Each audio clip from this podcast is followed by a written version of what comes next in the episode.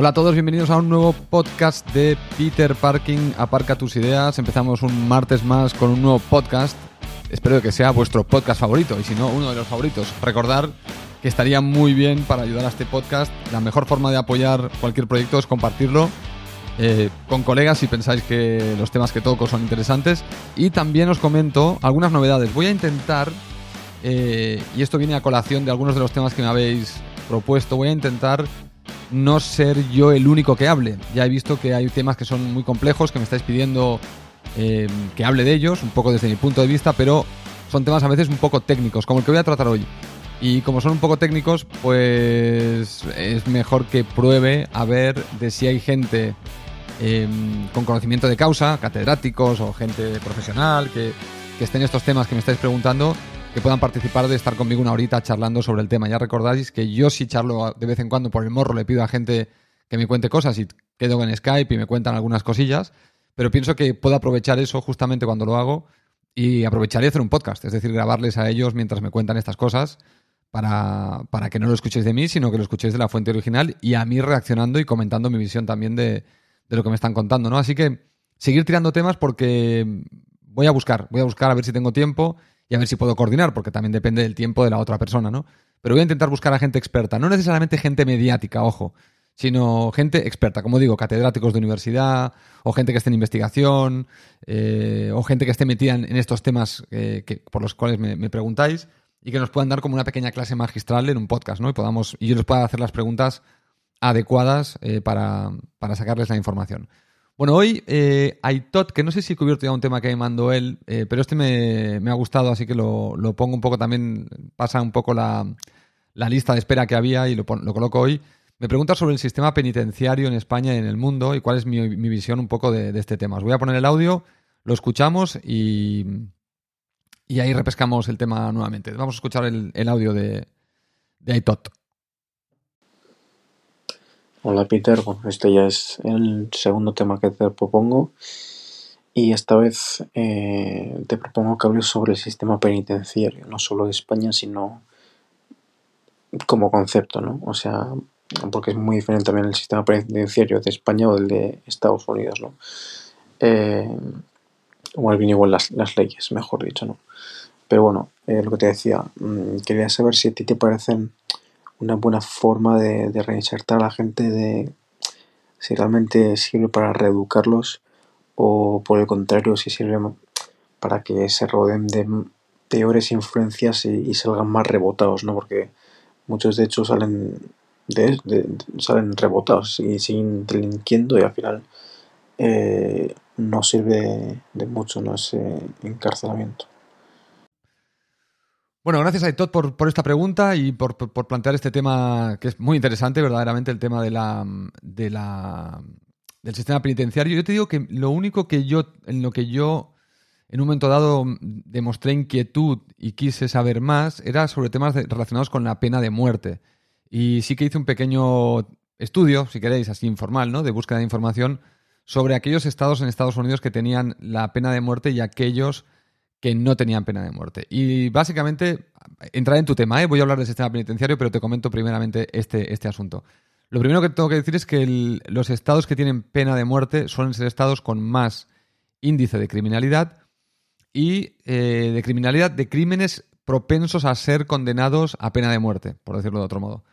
Y los estados que no tienen la pena de muerte, eh, pues tienen menos de estos crímenes los estados que tienen la pena de muerte argumentan, o argumentaban en la época en la que yo hice mi pequeña investigación así informal, argumentaban que eh, sin la pena de muerte, esos crímenes aún serían de mayor, o sea, en números serían más. Y la pena de muerte lo que hace es como una especie de freno, porque acojona el hecho de, de saber que hay pena de muerte, ¿no? Sin embargo, hay estudios que indican que es al revés, que, que la pena de muerte no eh, no frena este tipo de delitos y, que además es una, es una, además es un castigo bastante cruel, es bastante caro para el Estado que lo implementa y no corresponde con un, retroceso en el número de crímenes. Es decir, que si el Estado en cuestión eliminara eh, la pena de muerte, el número de crímenes que son susceptibles de ser condenados a pena de muerte se mantendrían más o menos en los mismos niveles. Y hay incluso quien cree que la pena de muerte es precursora de esos crímenes. Es bastante. Eso ahí me cuesta un poco verlo, pero habría que, tendría que acabar de leer nuevamente la literatura para volver a entender bien cuál era el razonamiento que había detrás de esta última afirmación. Lo que yo sí os puedo decir es que yo considero, bueno, no, no los puedo decir yo, también hay estudios por ahí que indican que el, castigo suele ser, o sea, porque la cárcel es un castigo. Y hay que, hay que nuevamente ir al, a lo que siempre os digo del animal, del ser humano. ¿Qué es lo que le incentiva o desincentiva al ser humano? Y es cierto que el castigo tiene un poder eh, inhibidor de ciertas actitudes, pero suele ser cortoplacista. Es decir, existe el castigo, que sería el incentivo negativo, y existe el incentivo positivo, que es eh, fomentar que tengas determinadas conductas. O sea, en, decir, en lugar de decirte no hagas esto, te digo que hagas esto otro y te doy incentivos que te motivan para hacer esto otro en lugar de lo, que no tienes que hacer. Se dice en psicología que este segundo parámetro, el de incentivar hacia lo positivo, tiene más, eh, perdura más en la conducta del ser humano que el castigo. Que el castigo habitualmente es algo que se hace, que sirve en el momento, a corto plazo, pero no tiene una, eh, no tiene una larga duración en el cerebro humano, ¿no?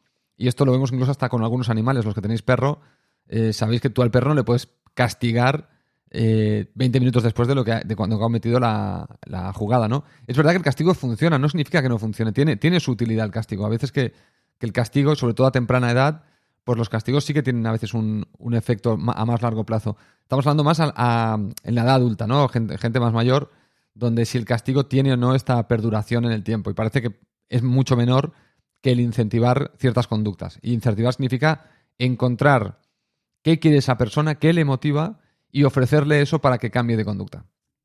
Esto no es fácil, ¿eh? evidentemente, esto es, esto es pura, pura teoría que se ha demostrado en diferentes estudios que funciona, pero la implementación es bastante complicado porque la implementación dependería de entender a cada persona que le motiva cuando están cometiendo delitos para, que los para incentivarles la conducta contraria.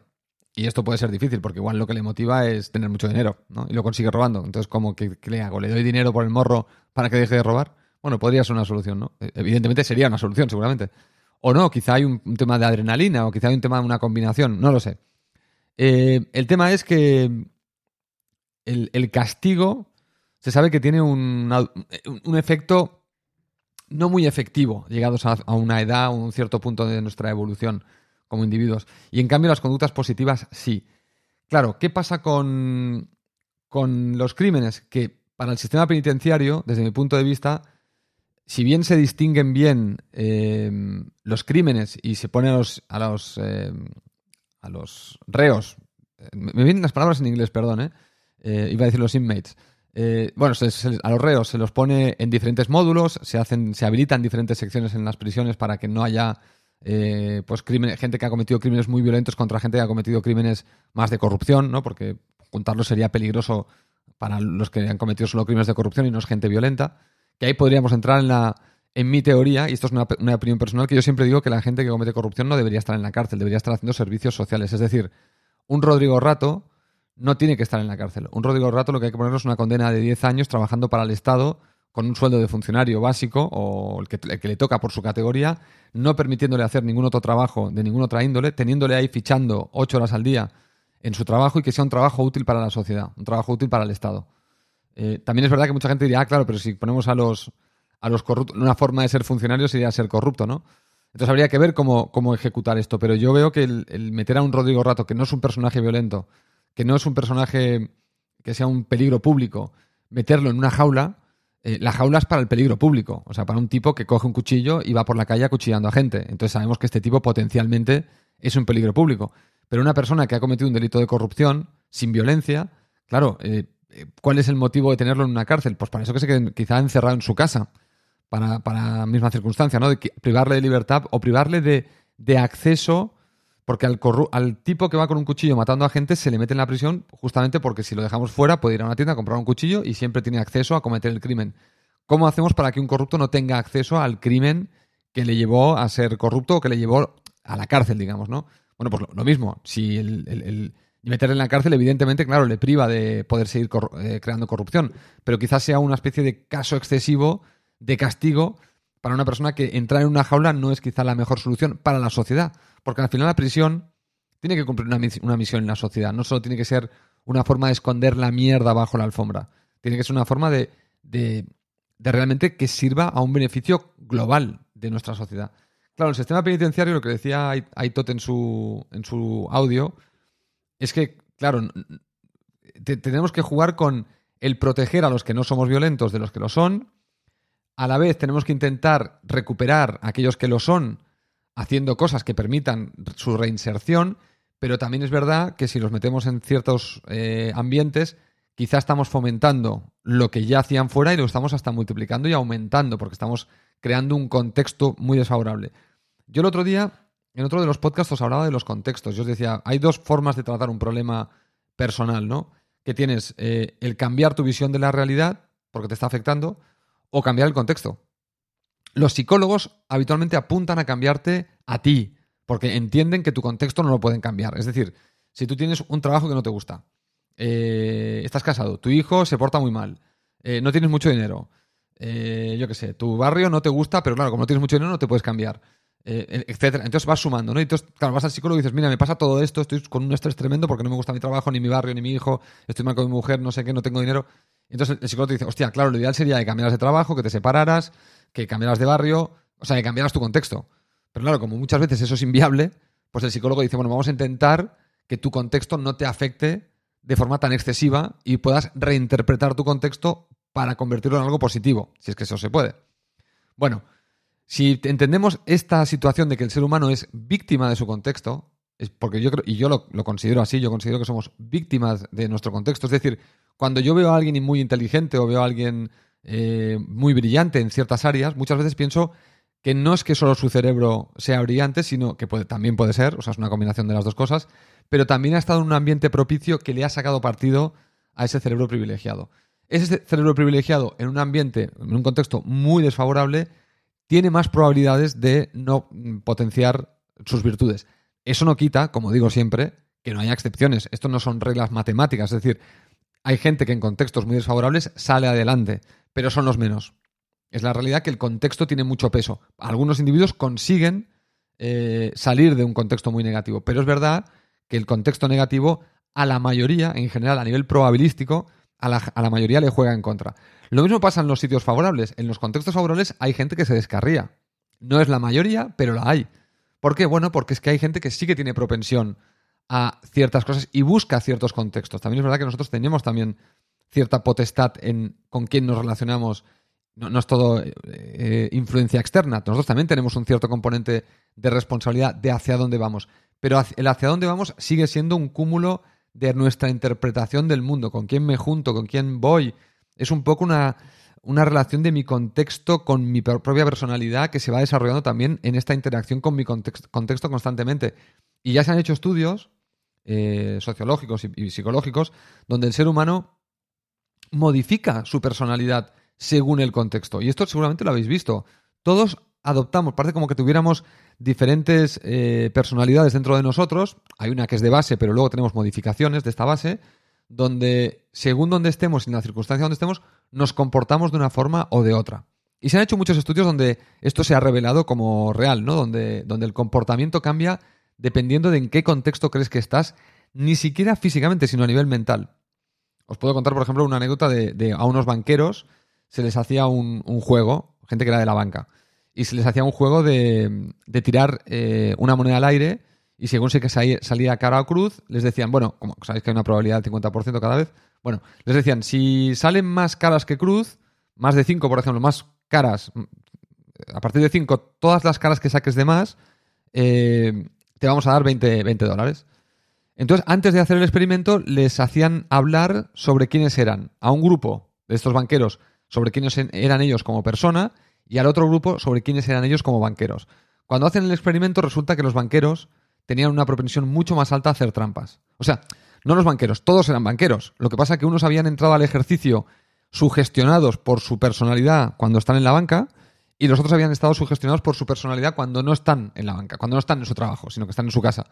La percepción que tienen de sí mismos cuando estás en tu casa es, más honesta que cuando estás en, en, el mundo de la banca donde hay que ser más pillo, donde para avanzar en tu carrera tienes que ser más tramposillo, y entonces esto repercutía de forma bastante dispar en los resultados de una forma que no podía ser coincidencia porque el juego de la moneda, como sabéis, es 50-50 y no podía ser que a un grupo le saliera por encima del 50% una o dos veces la tirada y a los otros estuvieran casi las 10 veces le saliera cara, con lo cual ganaban 5 eh, veces 20 dólares por, por haber salido siempre cara, ¿no? O sea, era completamente aberrante.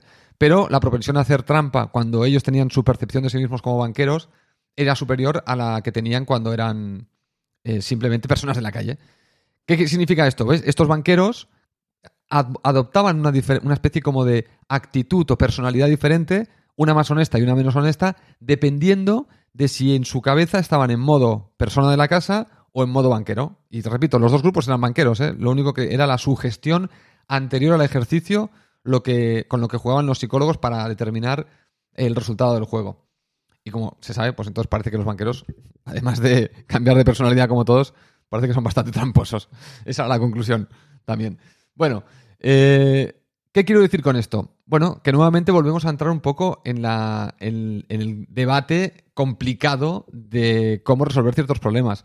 Cómo ejecutar de forma práctica esta idea del contexto. Os voy a poner otro ejemplo que sucedió en Portugal y ya sé que no, me estoy, no estoy adentrándome en el sistema penitenciario en sí mismo, pero sí creo que estos, estos ejemplos van a ayudaros a entender un poco por dónde van los tiros con respecto a por qué entrar en prisión muchas veces provoca eh, un mal mayor en la persona que un, bien mayor y cuando salen muchos son reincidentes y repiten y a veces hasta son más violentos. Que no todos, algunos salen de prisión y les ha parecido tanto el, tan tremendo el castigo que cuando salen nunca más quieren delinquir.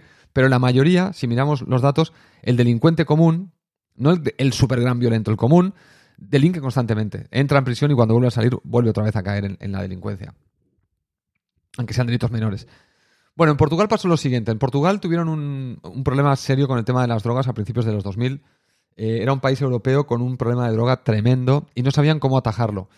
Una cosa que hizo bien Portugal es que eh, preguntó a expertos de diferentes países cómo atajar el tema de la, droga, sobre todo en la juventud.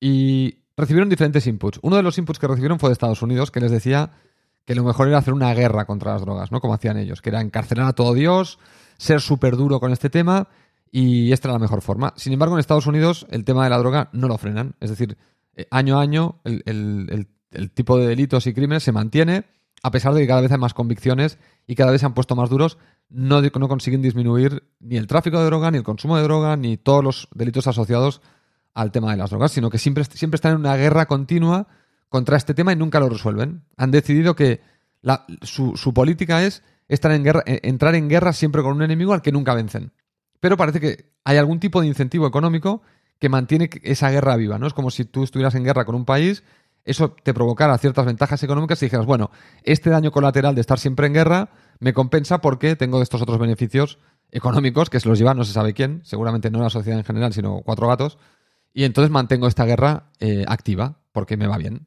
O le va bien al grupo de personas que, mantienen, que tienen poder para mantener esta guerra contra la droga activa.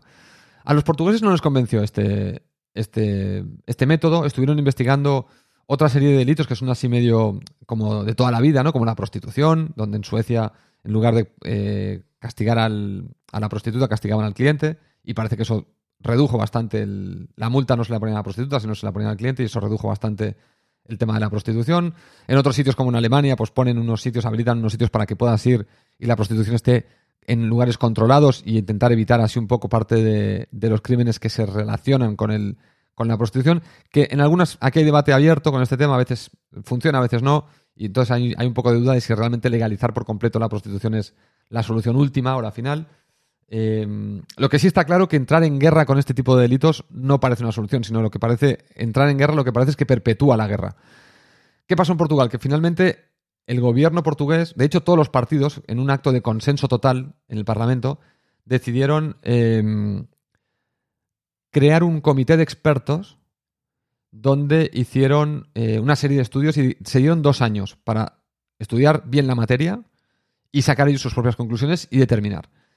Este grupo de expertos se gastaron un pastón y estuvieron dos años haciendo estudios de todo tipo para evaluar todas las facetas que componen lo que digo yo, ¿no? De decir, bueno, realmente está este problema, vamos a mirarlo de punta a punta. Vamos, no, no vamos a simplificarlo a estos tres parámetros, a estas cosas que podemos ver. Vamos a verlo de. Vamos a tocar incluso temas que, creemos que son ya eh, como, como cerrados en el tema científico. Nos vamos a reevaluar otra vez, nos vamos a repetir, vamos a volver a hacer los experimentos, vamos a hacerlo todo. Una de las cosas que hicieron fue un experimento muy interesante donde em, ponían a una rata en una jaula y en esta jaula tenía dos tarrinas de agua. Una tenía heroína y la otra no. Y la rata se volvía adicta al agua eh, con la heroína. Entonces, bueno, dijeron, vale, esto es, vale, posiblemente las condiciones de vida de la rata, que era en una jaula sin nada, eh, donde casi no se podía mover, y un sitio inhóspito para una rata, eh, hacía que cuando probaba un agua y el otro, como la otra le daba una serie de beneficios a nivel cerebral, sea, no es buena la heroína, pero te, te hace evadirte, te permite, se, permi- le- se volvía adicta al agua con heroína. Luego crearon una jaula que le llamaban el Fantasyland de, la de los hámsters o de las ratas, que era con una rueda para poder correr, eh, un- una especie como de sitio de pajita para poder dormir, eh, le ponían a una compañera, o sea, un macho y una hembra, les ponían agua con heroína y agua sin heroína, les ponían juegos, les ponían sitios para poder correr. Bueno, lo que sería, lo que digo, el Fantasyland, donde, donde la rata viviría como, diría, madre mía, ¿qué es esto? De aquí no me quiero ir. Bueno, pues ninguna de las ratas se volvía adicta a la heroína. O sea, no, no elegían el agua con heroína, sino que elegían el agua limpia. Claro, la rata no tiene ni puta idea, la- la- el agua era transparente, o sea, no, no, no había ninguna, ninguna diferencia entre un agua y la otra, ¿no? Con esto la conclusión que es justamente nuevamente el contexto. ¿Por qué hay gente que tiene que se vuelve adicta a las drogas? Entonces, hay gente que cree que en general hay una percepción de que el adicto a las drogas es un tipo, y nuevamente la simplificación, es un tipo fiestero que uy uy uy se le ha desmadrado el tema de las drogas de las manos y uy uy uy uy, uy pum se ha vuelto adicto y se ha vuelto un drogadicto y luego un criminal. Y la realidad es que la mayoría de la gente que tiene un problema serio de drogadicción, de estos que ya son incontrolables y que, y que acaban cometiendo crímenes y que no pueden vivir sin la droga y que tienen unas condiciones de vida pésimas, suelen ser gente que vienen de contextos muy chungos, muy eh, complicados. No es gente... El, el- el fiestero que se vuelve drogadicto es el menor y aparte que estos habitualmente tienen recursos y acaban en un centro de desintoxicación como Dios manda y se les trata de otra forma. El que acaba en el pozo completamente es porque tiene un entorno de mierda, tiene acceso a las drogas, las drogas le sirven para evadirse de este entorno de mierda y entonces acaba entrando en una espiral total porque su contexto es muy negativo. Si tú lo metes en la cárcel, pasa como la rata. No vas a conseguir que se desintoxique, vas a conseguir que todavía se vuelva más adicto, como la rata, porque le estás metiendo en un sitio muy chungo. En Portugal decidieron crear una especie como de centros especiales para drogadictos. En lugar de condenar al drogadicto a prisión, los condenaban a estos centros. Y estos centros eran centros donde, lo creáis o no, que todavía existen, son centros que estaban creados para dar, voy a ponerlo entre comillas, amor, para dar cariño, para dar eh, seguridad, para dar armonía a la vida de la persona que venía de un contexto tan negativo. Los portugueses consiguieron revertir su problema de las drogas, no que lo hayan hecho desaparecer, mediante legalización de algunas, solo algunas, y mediante la creación de estos centros para personas eh, que o, que consumían mucha droga o que traficaban con droga y también la consumían, para todo, todo- todos estos, estos casos de contextos y entornos ultra negativos, los podían identificar y estos no iban a prisión, estos iban a estos centros especiales. Y se gastaron dinero público en crear estos centros que quizá en otros países como Estados Unidos la gente diría, o incluso en España o en otros sitios dirían, ah, claro, encima que drogadicto, encima le vamos a poner un centro, el Fantasyland de las ratas, ¿no? Encima le vamos a poner un sitio donde se le va a dar cariño, donde va a estar de puta madre, donde va a tener ciertas comodidades, donde se le va a dar eh, una, un- una cierta visión de la vida positiva. Ah, encima con mi dinero voy a pagarle a este cabrón. Bueno, sí, e- es, si quieres que este cabrón no acabe cometiendo un delito que quizá en un futuro te, te repercuta a ti, hay que invertir en eso. Aunque te parezca una frivolidad, es que no lo es. El problema es que algunos te van a vender que es una frivolidad. Porque te van a decir que el drogadicto es porque quiere serlo, en general. Y el drogadicto en general no es porque quiera serlo. En general, siempre hay excepciones, siempre habrá casos, y aquí lo que intentamos tratar siempre es la generalidad. Yo no puedo hacer una política en base a que hay excepciones. Yo no puedo hacer una política en que el 20% de los drogadictos son fiesteros que se han ido de madre. No, porque yo quiero resolver el problema. El problema, si el 20% son drogadictos ocasionales que se les ha ido de madre, pero que vienen de un buen entorno, y el 80% son drogadictos que vienen de un entorno de mierda, hombre, yo voy a tratar el problema desde el, 80 desde el punto de vista del 80%, no desde el 20%, porque si no, no resuelvo nada. O, resuelvo un cacho muy pequeño del problema. Me interesa resolver la, la mayor parte del problema. Por lo tanto, me enfoco en ese 80%. Claro, ese 80% te obliga a tomar estas decisiones. ¿Qué hago realmente para resolverlo? Claro, si eso implica invertir en unos centros especiales para esta gente, pues toca hacer eso, no queda más remedio. Porque siempre habrá gente en esta sociedad que va a quedar descolgada, que puede tener un mal momento, que puede, imaginaos con esto del COVID, gente que vive al día con el dinero, que de repente se queda sin nada, que incluso puede perder la custodia de sus hijos, que entra en un grado de desesperación absoluto, que las drogas le suponen una especie de alivio, de escape, y que al final, entre las drogas, el escape que le suponen, la necesidad luego de consumir drogas, la desesperación de que ya no tienes nada, te, invitan a delinquir, delinques. Bueno, ya entras en una espiral, claro. Estamos hablando de que esa persona realmente es un delincuente nato, no, es, una persona que el contexto le ha llevado a ser un delincuente potencialmente temporal. ¿Es recuperable? Potencialmente sí. ¿Cómo lo hacemos? ¿Metiéndolo en la cárcel? Potencialmente no. Ya sabemos que no. si lo metemos en la cárcel, estamos fomentando esa espiral que le ha llevado a esa situación. Con lo cual, no esperemos que al salir de la cárcel haya cambiado, porque el contexto en el que le hemos metido se parece mucho al contexto del que viene. Entonces, no, podemos, eh, por mucho que se hagan ciertas cositas, charlas, clases y cosas, y sesiones de psicología y tal en la cárcel, no es un ambiente propicio realmente para sacarlo de, su contexto, sino que es un contexto muy parecido con algunas dosis, ¿no? Algunas pinceladillas para intentar a ver si tenemos suerte y tocamos algo en su cerebro que realmente le haga cambiar completamente de visión. Y esto es difícil. Y ahí es donde entra el tema complicado. Que el tema complicado es cómo determinas el tipo de cárceles y el tipo de programas según los delitos y según los crímenes. Habría que hacer un estudio de los principales crímenes que se cometen, por qué se cometen y luego ver qué tipo de en qué tipo de contexto hay que aislar a esta gente que comete estos delitos. Y luego, como sociedad, hay que reestudiar por qué se generan contextos tan negativos, por qué nuestra sociedad no es capaz de generar contextos más positivos, incluso en zonas donde hay mucha pobreza. Evidentemente hay países que van avanzando. Eh, si, la España de los 80 no es la España de ahora. Eh, cada vez más hay ayudas sociales, cada vez más, una vez que se consigue el, tener dinero y, generar riqueza genera y, ayuda a poder redistribuirla. Entonces, claro, dependiendo del país, dependiendo del contexto, mm, no hay posibilidad de hacer esta redistribución de la riqueza. Si eres un país donde crees que el individuo es el único responsable de sus actos, y aquí tenemos las dos visiones, ¿no? La europea y la estadounidense. La europea cree más en el contexto, cree más en que, en que el Estado y la gente tiene que ayudarse y tiene que, tiene que haber una ayuda más, más eh, generalizada. En Estados Unidos es más sálvese quien pueda, hay ayudas, pero es más el individuo tiene que luchar por sí mismo y te, meten en la cabeza que ese es el, modelo, tú tienes que luchar por ti mismo y si luchas sales adelante. Pero es verdad que en esa lucha individualista de tú sales adelante hay mucha gente que se queda detrás en Estados Unidos y que no recibe ayuda, entonces genera también contextos muy desfavorables. ¿Cómo encontrar el balance entre, entre una situación y la otra? Yo en este caso estoy más con el modelo europeo, si os digo la verdad, he vivido en Estados Unidos ocho años y yo prefiero un poco el, encontrar una combinación donde se fomente que el individuo luche por sus cosas y avance, pero también se entienda que el contexto tiene un impacto y hay que, hay que haber, tiene que haber una entidad gestora del contexto, que sería el gobierno, que reparte la riqueza e intenta generar un contexto mm, lo más propicio para todo el mundo posible. No significa ir al comunismo, es decir, que, el contexto sea igual para todos, pero sí que, no, que nunca baje de un mínimo. O sea, eh, a partir de ese mínimo para arriba, volveríamos al buena suerte, cada uno que, consiga el contexto que, mejor pueda. Pero sí que haya un mínimo del cual no se baje. Y ese mínimo se tiene que estudiar en base a cuál es el mínimo que se necesita para que la gente no entre en drogadicciones, en, delincuencia y en ciertos tipos de, situaciones no deseables para la sociedad. Ese es el mínimo que hay que atacar y que hay que garantizar. Y a partir de ahí para arriba, eh, fomentar el individualismo y que cada uno pues consiga lo que, lo que quiera según su ambición, según sus capacidades, etcétera.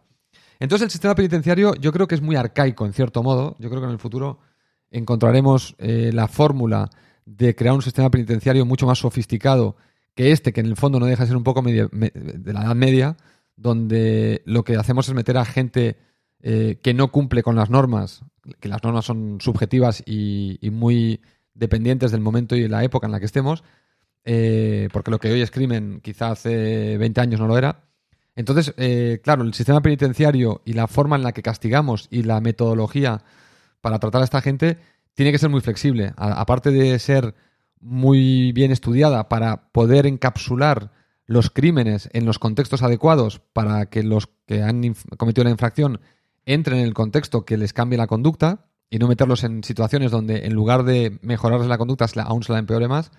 Esto requiere una, claro, una infraestructura y una ingeniería penitenciaria brutal que ahora evidentemente no creo que haya recursos ni nadie piense que, debe, que deba hacerse. Se está haciendo, evidentemente el sistema penitenciario va evolucionando y cada vez creo que se vuelve más amigable en esa dirección. Llevará tiempo y, va a depender, me preguntaba Aitot, sobre los diferentes países, ¿no? Va a depender mucho del nivel de riqueza del país y del nivel de entendimiento que tenga el país para solucionar estos problemas. Pero a la vez, repito, no solo hay que crear esta infraestructura eh, penitenciaria que atienda los diferentes delitos y los diferentes contextos que permitan que esos delitos no se vuelvan a repetir, sino que además hay que hacerla un poco ágil y volátil, porque como digo, la moralidad y las leyes se van adecuando con el tiempo y lo que hoy era delito, eh, temas de corrupción que hoy son delito máximo, hace 30 años no lo eran. Eran cosas totalmente aceptadas por la sociedad y no pasaba nada. O sea que esto también hay, que tener mucho cuidado porque el contexto cambia. Y como el contexto cambia, cualquier sistema penitenciario tiene que estar, tiene que ser lo suficientemente flexible para poderse adecuar al contexto. Porque lo que pasa si no, es que si tú tienes un sistema penitenciario muy rígido y las leyes son muy flexibles o van cambiando mucho, claro, el sistema penitenciario no lo hace. Entonces, ¿qué pasa? Que si el sistema penitenciario es simplemente enjaular, pero ya sabemos que esto no funciona. Claro, como no he podido flexibilizar este sistema penitenciario, porque es difícil, ¿no? Las cárceles son de cemento y son de hierro. Eh, por eso hay que ver cómo se crean estos centros y cómo se crean los castigos y los incentivos. O sea, hay que balancear mejor el tema castigo con el tema incentivo y luego crear el sistema penitenciario con diferentes clases de lugares o de, castigos o de incentivos, lo voy a poner en los, en los mismos términos, para que si realmente vemos que para ciertos crímenes un Fantasyland es la solución, pues por más que nos chirríe en la cabeza al decir, pero ¿cómo voy a meter a un delincuente en un Fantasyland? Por más que te chirríe, pues igual es lo que hay que hacer. Si lo que la ciencia y lo que funciona es eso, por más que chirríe, pues habrá que ponerlo en marcha y hacerle entender a la gente que eso es lo que funciona. Pero repito, estamos en una sociedad todavía muy poco cultivada en el entendimiento completo de las películas. O sea, estamos aún eh, muy clavados en ciertos clichés, en muchas frases hechas. Eh, repetimos muchas palabras repetidas. Eh, no, nos es cómodo repetirlo, nos da certeza repetir cosas que, parecen verdad. y esa certeza es, es, fundamental, lo comenté en otro podcast, que somos animales que necesitamos certezas. Da igual si son ciertas o no. Tenemos que creer que lo son. Es decir, nos tienen que dar la sensación, aunque sea ficticia, de que es una certeza. Y eso nos provoca repetir muchos mantras eh, que nos dan certezas sobre situaciones complejas. Las situaciones complejas, lo, he dicho en Spire Culé y sé que mucha gente les revienta y, dicen, este, este, cabrón de la máscara. Eh, las situaciones complejas no pueden solventarse con una sola frase con un solo parámetro. ¿no? Cuando hablábamos del fútbol y, hablé del, tema físico y, dije que no era lo más, fijaros que dije, no es lo más importante y la gente interpretó que no era importante que no es lo más importante, significa que es importante, pero de los parámetros importantes no es, no es de los más importantes. Fijaros el matiz, es una idiotez, pero, pero muy poca gente lo, entendió. Bueno, mucha gente no lo entendió. Entendió justo lo contrario. Entendió, ah, Spider Culé dice que el físico no es importante. No, no, yo no he dicho eso. Yo he dicho que no es de lo más importante. Es importante, pero no es de lo más importante.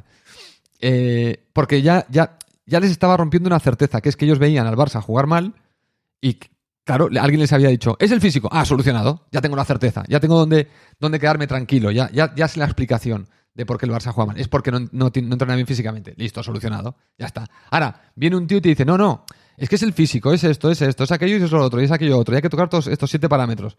Y dices, esto, esto, es muy, muy complicado, no me interesa. Y entonces ahí descartas la idea. Y vuelves a tu idea original, que es la fácil y la que te da certeza. Con el tema penitenciario y con el castigo y con las cárceles, seguramente mucha gente eh, dice, no, no, al criminal le agarramos, lo en una cárcel, en una jaula y a la mierda. Y entonces todo esto de las ratas y toda la, investigación y lo que se hizo en Portugal y todo lo que hemos ido aprendiendo de los contextos y tal, eh, no, no, esto, ¿qué me estás contando, tío? Esto, esto ya me, requiere un esfuerzo intelectual que si para cada cosa importante de mi vida, para el tema político, el tema de corrupción, el tema eh, penitenciario, el tema de no sé qué, el tema de los derechos de los trabajadores. Si para todos tengo que hacer un trabajo intelectual de esta magnitud, me va a explotar el cerebro. Y yo lo entiendo. Yo lo entiendo. No, no todo el mundo le gusta o tiene las ganas de hacer este tipo de, ejercicio intelectual porque tiene otras cosas en su vida. Yo, eh, pues será que me aburro mucho, tíos, no sé, pero a mí cualquier tema que me tira encima de la mesa lo tiendo a, recomplicar todo lo que puedo. Y es como una especie de... Es como mi Fantasyland, el rebuscar siempre y, y, darle vueltas y debatir y, volverlo a mirar, y tipo obsesivo, bueno, a mí me pasa eso. Entonces yo justamente hago lo contrario y mucha gente que vive cerca mío está un poco hasta los huevos también de mi actitud, porque dices que claro, se te habla de cualquier tema y siempre estás buscando 20.000 ángulos distintos para encontrarle eh, toda la magnitud al problema cuando nosotros simplemente queríamos tirar ahí el problema y desahogarnos y a la mierda, ¿sabes? Entonces yo puedo ser bastante, bastante toca huevos en este sentido, bastante intenso. Eh, así que bueno, tenéis suerte que solo me tenéis en los podcasts y podéis parar el, podcast cuando queráis y solo me escucháis cuando queráis y no tenéis que aguantarme en el día a día. Pero mi pobre Mary Jane, con estos temas a veces está un poco, un poco frita. No sé si he contestado a Tot. A ver, yo creo que el sistema penitenciario es solo el reflejo de una cosa y hay que retroceder, como hicieron los portugueses, a evaluar toda la película para ver realmente qué hacer con los sistemas penitenciarios, ¿no? Que los sistemas penitenciarios son, como digo, solo la punta final de todo un proceso, ¿no? De un crimen, unas leyes, un tratado de estas leyes, cómo se ejecutan, cómo se intenta prevenir que se vuelvan a repetir conductas indeseadas. Y entonces la solución final es, eh, o el punto final es el sistema penitenciario. Cómo configuramos toda la cadena y luego también cómo configuramos el sistema penitenciario para que sea más efectivo, ese es el kit de la cuestión. Pero muchas veces estas cosas requieren un trabajo multidisciplinar. No es solo hablar del sistema penitenciario, sino incluso de todo lo que viene antes incluida la psicología, la antropología, la sociología, para entender bien por qué alguien delinque y por qué no. Nos vemos en el próximo podcast y nada, el, creo que sea el jueves y así cumplo con el horario. Un abrazo.